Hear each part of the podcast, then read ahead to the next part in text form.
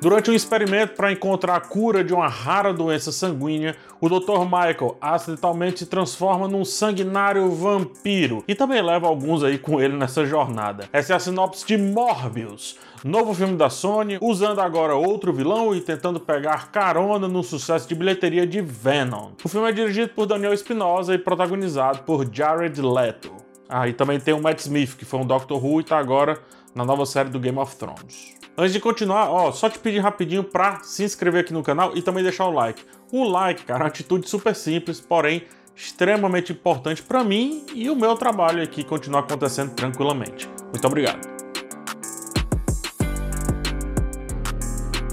Vamos lá, gente. É, o filme ele não se dedica a si mesmo, tá? Ele não se dedica à própria história. O prólogo vende essa jornada aí do Dr. Morbius em busca da sua cura e também da cura de um amigo dele, né? O, o Milo, é o apelido do garoto, pelo menos é o Milo. Só que como quem não gosta do próprio assunto, desse assunto abordado, o roteiro ele fica todo tempo fugindo dos pormenores, entrega um longo flashback, depois, apesar da duração longa, não, não aprofunda em nada, né? Aí também não gosta desse assunto, aí depois pula já para um, o assunto do hoje, o hoje relacionado ao filme, obviamente, que em seguida já pula para um outro momento, um momento mais decisivo, antes no meio do filme, inclusive. Enfim, é, são muitos saltos e não acalma para mostrar os já poucos elementos ali dispostos na história. Morbius tem uma jornada muito básica, muito muito muito de boa, assim. Ele quer achar a cura e pronto. Não é nada mais do que isso. Do processo, o amigo vira inimigo, coisa que é super batida também, né?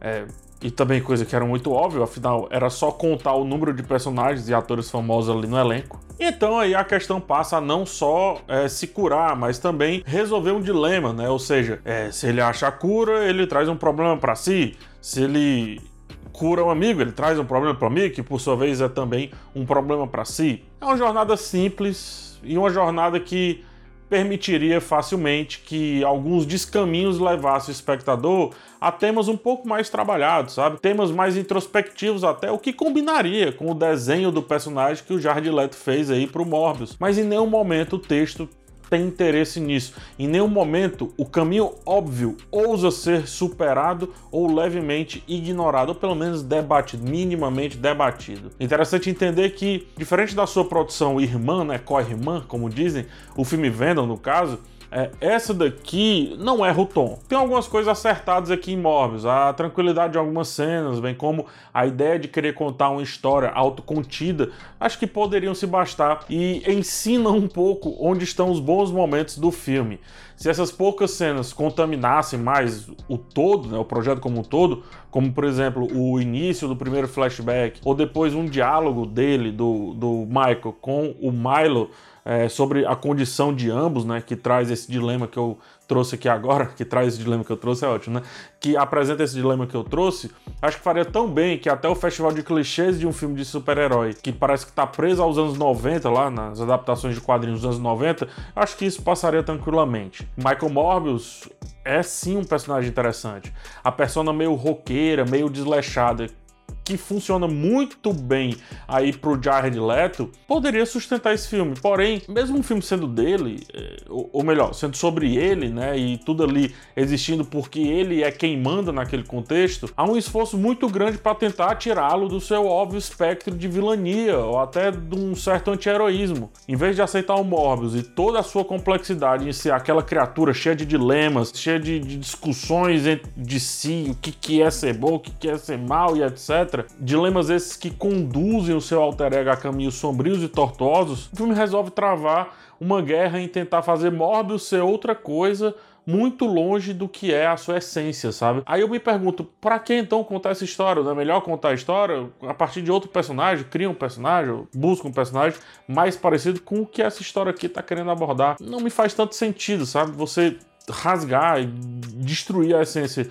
desse como é que eu posso dizer, uh, desse tropo que é a questão do médico e do monstro, porque quer utilizar a marca Mobius para ganhar dinheiro, para levar facilmente as pessoas ao cinema. Eu não sei, cara, eu acho que o filme ele se apega muito ao que tá na camada superior e pega caminhos muito distantes do que essa camada superior apresenta. Não sei se está fazendo sentido o que eu tô falando. Um exemplo, tá? Só para ficar bem claro. Eu vou fazer um filme sobre o Papai Noel, mas eu vou desconstruir o Papai Noel e entregar o Grinch. Ou vice-versa, quer que seja. Tá, então faz o filme do Grinch, cara. Entendeu? Mesmo assim, não são as soluções fáceis que desequilibram o todo, nem mesmo a constante fuga de si e dessa sua essência, né, que eu apontei agora, mas é a estranha capacidade de conduzir a jornada do protagonista de maneira frívola, como se os caminhos escolhidos precisassem de tanto sangue quanto o personagem principal precisa para sobreviver. É como se tivessem desistido do filme e por isso tivessem enchido-o daquele mínimo necessário para dar certo, ou pelo menos para ser lançado, e daí partir para um próximo. Sabe quando você está fazendo um texto, alguma atividade, e começa com muito carinho, muita assertividade, mas cansa ou simplesmente enjoa daquilo ali, né? E, ou vê que não vai dar em nada, que acho que é o, o caso aqui. Eu acho que é mais ou menos esse caminho que o Morbius descamba, sabe?